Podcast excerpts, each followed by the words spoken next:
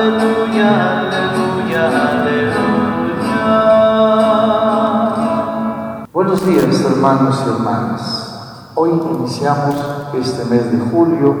Ayer todos escuchábamos al presidente decir que ya la cuarentena se terminaba, que todo. Pero, pero, tenemos que seguir guardando las debidas medidas para evitar. No hay oxígeno, el oxígeno está caro, el aire nos lo dio Dios gratuitamente, pero hoy es un comercio, lamentablemente.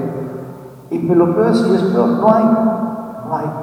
Nuestras autoridades, ayer veíamos que el arzobispo, nuestro arzobispo, se ha reunido con un grupo de empresarios con la finalidad de ver la forma de eh, implementar una planta de oxígeno aquí en Trujillo.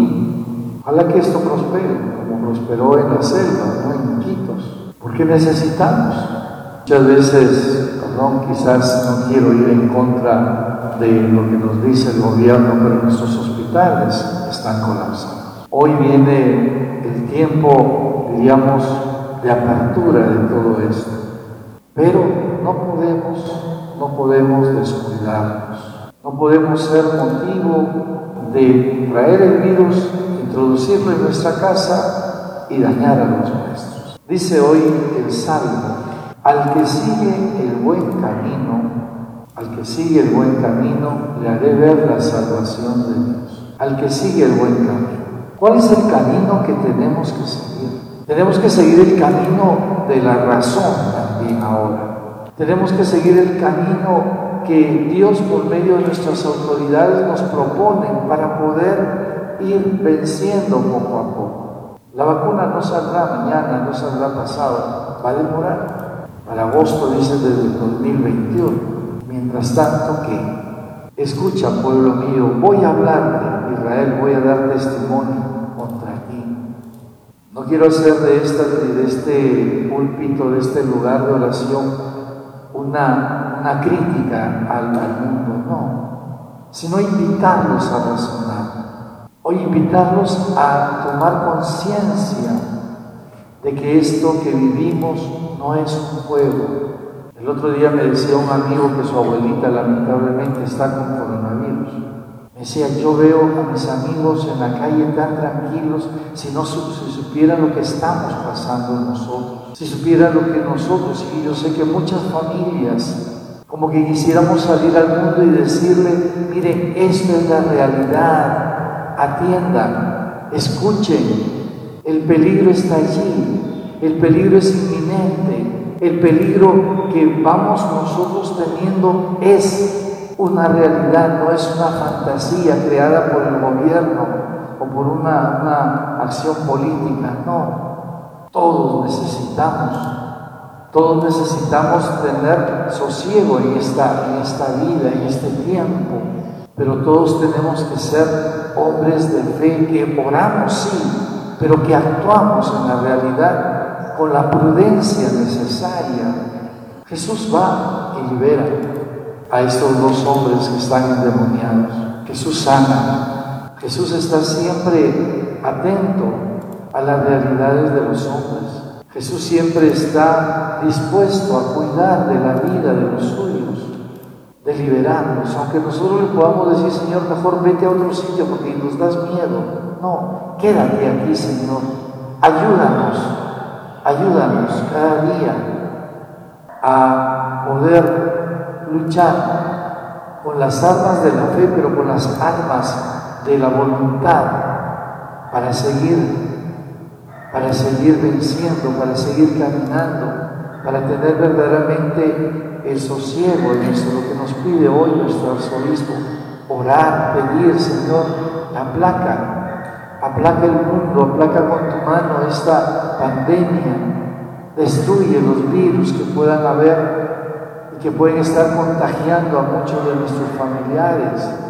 Hoy empezamos un nuevo mes, una nueva, una nueva realidad se han desbordado, se han desbordado. La gente en las calles, en los moles, en los mercados, sin protección. Hoy el presidente nos ha dicho, ayer nos ha dicho que tenemos que usar el protector facial. Hagamos caso, porque es el colegio médico, es el Ministerio de Salud el que está invitando a esta, a esta nueva protección. No seamos, queridos hermanos, no seamos tan eh, fácil de provocar muchas cosas. Quizás hoy dirán, el Padre no ha hablado nada del Evangelio. Sí, estamos viviendo el Evangelio. La obediencia a Dios, a Dios lo que es de Dios, al César lo que es del César. Sí, hay que dar al mundo lo que es del mundo. Y hay que cuidar al mundo porque el mundo es nuestro, porque las realidades son nuestras, porque la familia es nuestra. Y en nuestra familia tenemos que provocar, tenemos que buscar la protección máxima tenemos que decirnos entre nosotros mismos, basta de contar tantas familias, basta de llevar tanto dolor a tantas familias. Yo les decía hace, hace un tiempo atrás que aquel médico le dice a su madre, mamá, mejor me voy a un departamento aparte porque tengo miedo a contagiarme. Mejor me separo, mejor me voy para, para que ustedes estén tranquilos. Es la actitud positiva. Los jóvenes sé que quieren salir, sé que quieren buscar la diversión y todo eso, pues tengamos paciencia, es un año que nos ha tocado vivir esta realidad. Al que sigue buen camino, al que sigue el camino verdadero, al, camino de la prevención, al el camino de la, esto, del cuidado total y pleno, de los protocolos que se nos puedan dar. Por eso nuestro arzobispo ha decidido ante esta realidad en la arquidiócesis de Trujillo, en la arquidiócesis de Trujillo. Hay mucha gente que va al hospital y anda buscando de un sitio a otro donde encuentre el oxígeno. Por eso es que no sé, no, no vamos a abrir iglesias. No vamos a abrir, ¿por qué? Porque nosotros como iglesia tenemos que ser los primeros que cuidemos la vida, la vida de ustedes. Si bien es cierto, no, hay, no percibimos nada aquí, pero percibimos que ustedes estén bien que ustedes vivan y que nosotros también como sacerdotes, ya desgraciadamente en la arquidiócesis tenemos cinco sacerdotes infectados con el COVID.